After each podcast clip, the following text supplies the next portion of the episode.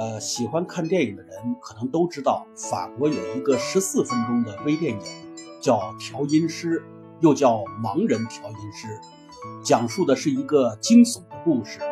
一个人本来可以作为一个钢琴家的，但是呢，因为一次演出失利，最后就假装盲人去做调音师。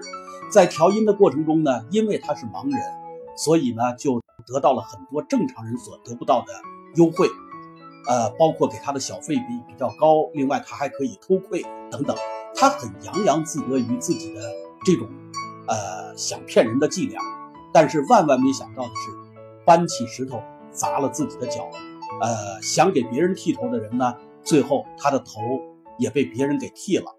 这天呢，当他去给一个老太太家里去做调音的时候，却目睹了一桩凶杀案。那么他作为一个盲人。凶杀案的这个谋杀者认为他是看不到的，可是假如他要看到了呢？假如他是假装盲人呢？因此，那位老太太在影片的最后拿一把射钉枪对准了他的脖后梗。呃，我在网上看到了很多奇葩的评论，说这个人后来死了，理由是什么呢？影片在序幕的时候有一声巨大的类似于射钉枪发出的。砰的一声响，从这个角度来说，得出结论，我们的主人公呢是被这个老太太给杀死了。然而，稍微懂得电影的知识的人会觉得这样的评论可笑到了极致。为什么这么说？我们说一个好的电影，当它写到结尾的时候，有两种结尾，一种结尾呢，我们称之为叫封闭式的结尾；一种结尾呢，我们称之为叫开放式的结尾。所谓封闭式的结尾，指的就是这个结尾到了这个地方，人究竟是死了，是活了，俩人是相爱了，还是结婚了，还是离婚了，还是有什么其他的事情了？总之，我会把一个结局告诉你，你也不要再去给我瞎编乱造，再去想象了，因为我给你已经在这个故事上画了一个完美的句号。这个呢是由作者来设定的，这个结尾。是谁也改变不了的，但是呢，又有一些剧本，我们称之为叫开放式的结尾。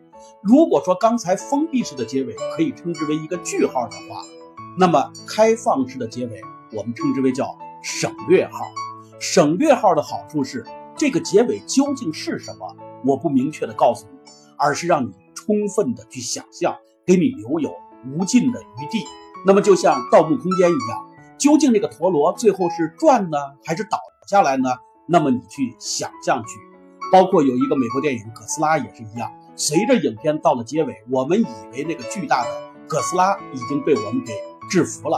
然而万万没想到的是，哥斯拉呢，在一个洞里边已经下了无数个蛋，其中有一个蛋呢，居然还破壳了。一个小的哥斯拉呢，呃，冲着我们荧幕的观众嗷的乱叫了一声。那么，如果我们制服一个哥斯拉，就费了军队这么大的力量。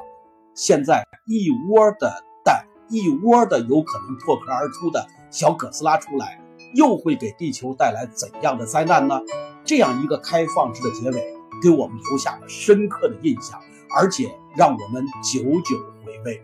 那么回到调音师也是这样，这样的结尾就是一个开放式的，它实际上就是不把最后的结局告诉你，你自己去充分的想象。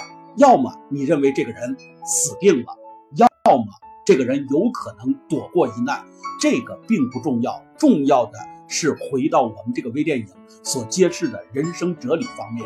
什么哲理？那就是我刚才说的，搬起石头砸的一定是自己的脚。想给别人剃头的人，你的头早晚也被别人剃。微电影的哲理恰恰就在这个地方。